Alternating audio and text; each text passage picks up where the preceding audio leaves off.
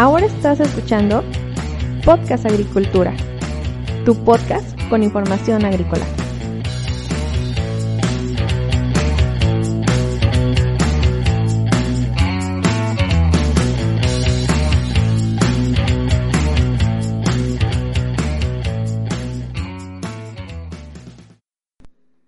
Hola, ¿qué tal? Yo soy Yolmo Axayacat y este episodio de Podcast Agricultura es traído a ustedes por la más reciente innovación de Netafim en tubería flexible. Me refiero a FlexNet, una tubería que pesa menos de la mitad que otras tuberías, que se instala cuatro veces más rápido y que está diseñada para ser duradera, fácil de instalar y recolectar y además libre de reparación de fugas. Si quieres conocer más sobre FlexNet u otros productos de Netafim, visita www.netafim.com.mx. En este episodio te voy a hablar sobre las estadísticas agrícolas de producción del estado de Nayarit. Pero antes de pasar al episodio, a las estadísticas, quiero aquí hacer mención de algunos comentarios que tengo en la plataforma de Evox Yoman.os me, da las gracias por la información estadística, en específico de la producción de frambuesa en México y por ahí pues me pide, digamos, hablar sobre la tendencia y otras cuestiones que, iré haciendo. Eh, Anónimo me, me, pregunta que dónde se puede conseguir el libro del profesor Aurelio Bastida, es decir, de mi papá. Actualmente el libro no está disponible, tanto mis hermanas como yo lo estamos revisando y editando porque el libro va en, no recuerdo si 40 o 45 capítulos. En cuanto vayamos teniendo, creo que los primeros 10 episodios revisados, lo vamos a publicar de alguna manera, pues de la cual podamos obtener alguna ganancia económica. Obviamente el precio del libro va a ser bajo, sin embargo, lo queremos hacer de esta manera porque los primeros episodios yo los tenía subidos en blogagricultura.com y de repente empezaron a, pirateárselos y empezaron a aparecer en otras páginas donde no se daba pues digamos el crédito al autor o a blogagricultura.com. Entonces, en cuanto tenga más noticias al respecto, les diré. También alguien anónimo me preguntaba sobre las micorrizas. Eh, de eso hablé en el episodio de ayer. Se me olvidó mencionar, pues que justamente hablé de ese tema porque alguien me lo solicitó. Y Rubén Villar Villar me dice que revise las publicaciones de Jairo Restrepo, si conozco, bueno, he tenido contacto con la información de Jairo Restrepo. De hecho, hace un par de años estuvo por acá en Los Reyes dando una conferencia en el Tecnológico Nacional de Los Reyes y por ahí estuve yo escuchándolo. En algún momento, pues a lo mejor hago algunos episodios sobre lo que Jairo Restrepo eh, promueve. Ahora sí, vamos a empezar a hablar sobre el estado de Nayarit, que tiene como capital a la ciudad de Tepic, Cuenta actualmente con 20 municipios y una extensión de 27.817 kilómetros cuadrados, lo que representa el 1.4% del territorio nacional. En 2018 tenía una población de casi 1.3 millones de habitantes, el 1% del país, y, es, y de estos el 68.9 se encontraba en en, una cuestión urbana y el 31.1 se distribuía a nivel rural. Ahora bien, el 62.6% de la población que estaba en edad de trabajar, de esta, el 20.6% se dedica al sector primario, mayoritariamente al subsector agrícola, el 82%, a la cuestión pesquera el 9% y a la cuestión pecuaria también el 9%. En 2018 el estado de Nayarit generó 121.835 millones de pesos al PIB nacional, al Producto Interno Bruto, lo que representa el 0.7% del total. Además, en 2018 Nayarit se ubicó en el lugar número 20 a nivel nacional con 5.6 millones de toneladas producidas, de las cuales el 96% provienen del subsector agrícola, el 2% del subsector pecuario y el 1.4% restante del subsector pesquero. Ahora bien, vamos a las cuestiones agrícolas, ya más enfocadas.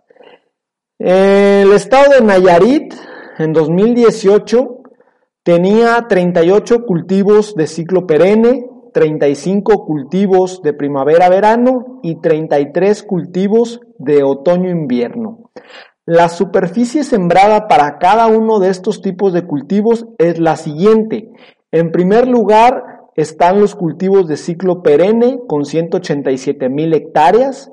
Después vienen los cultivos de otoño-invierno con 146 mil hectáreas. Y en tercer lugar están los cultivos de primavera-verano con 45 mil hectáreas.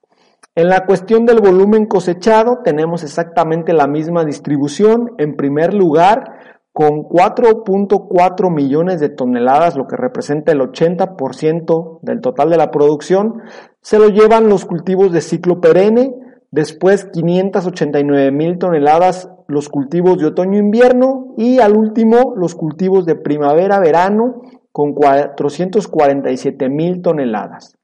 Y respecto al valor de la producción, la tendencia se mantiene los cultivos de ciclo perenne generaron 5.700 millones de pesos, los de otoño-invierno 3.100 millones de pesos y los de primavera-verano 1.050 millones de pesos.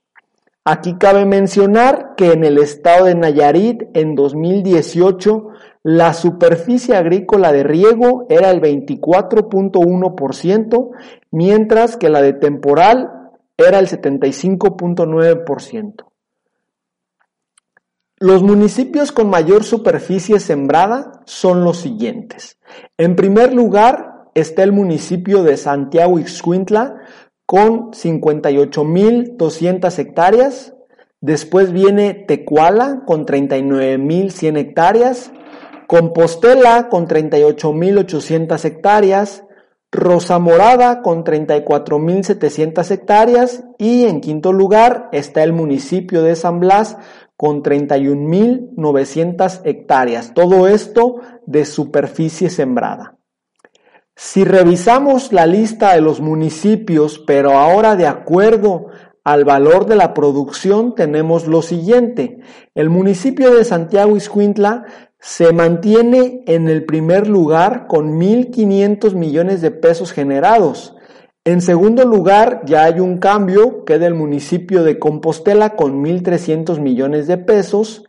El tercer lugar está ocupado por el municipio de Tepic con 1.100 millones de pesos. En cuarto lugar, San Blas con 967 millones de pesos y se mete a la lista en el quinto lugar el municipio de Jalisco con 807 millones de pesos.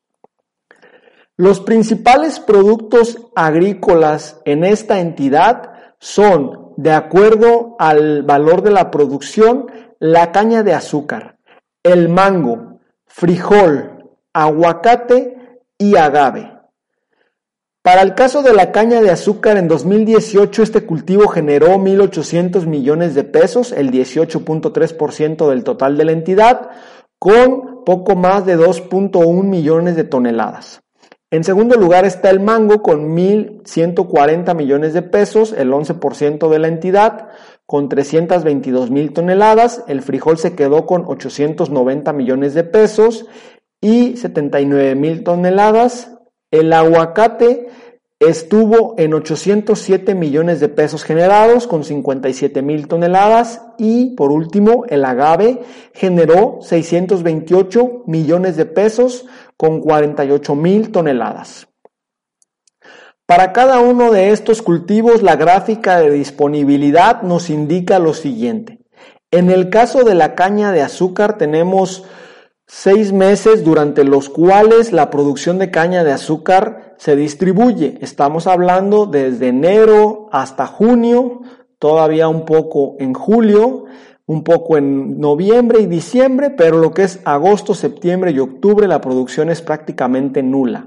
El mes que más destaca es el mes de enero, que junto con febrero, marzo y abril, pues cada uno tiene cerca del 15-16%. Para el caso del mango tenemos que en enero, febrero, marzo y abril no hay disponibilidad, la cual comienza en el mes de mayo, teniendo un pico muy grande en junio y julio, meses en los cuales se tiene casi el 80% de la producción, junto con agosto, que tiene otro 15%, y ya hacia el final del año la disponibilidad de mango es nula. Para la cuestión del frijol, tenemos dos meses que destacan que son febrero y marzo. Estos dos meses se llevan el 95% de la producción de la entidad, por lo que el resto del año prácticamente no hay disponibilidad de frijol en Nayarit. El caso del aguacate tiene una baja o nula disponibilidad muy marcada desde enero hasta julio en agosto comienza la disponibilidad con el 5% y son los meses de septiembre, octubre, noviembre y diciembre donde prácticamente se concentra toda la disponibilidad de aguacate de la entidad. Y curiosamente, para el caso del agave tenemos algo muy distinto. Tenemos disponibilidad de agave durante prácticamente todo el año, es decir, se distribuye la disponibilidad en todos los meses por aquí tenemos que el mes de mayo es quizá el más bajo con el 2.6% y octubre, noviembre y diciembre podrían ser los meses pico porque entre estos eh, tres meses se conjuga casi el 40% de la producción. Hasta aquí las estadísticas de producción agrícola en el estado de Nayarit. Espero que te hayan resultado interesantes. Te recuerdo que estas estadísticas las he obtenido de la Infografía Agroalimentaria 2019 del Servicio de Información Agroalimentaria y Pesquera, el CIAP, para el estado de Nayarit, la cual fue realizada con los datos del cierre agrícola 2018. Si tienes alguna pregunta, déjamela en las notas del episodio y con gusto te responderé. Hasta luego.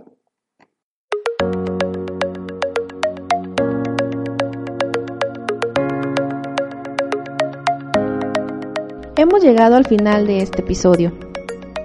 Muchas gracias por escuchar Podcast Agricultura.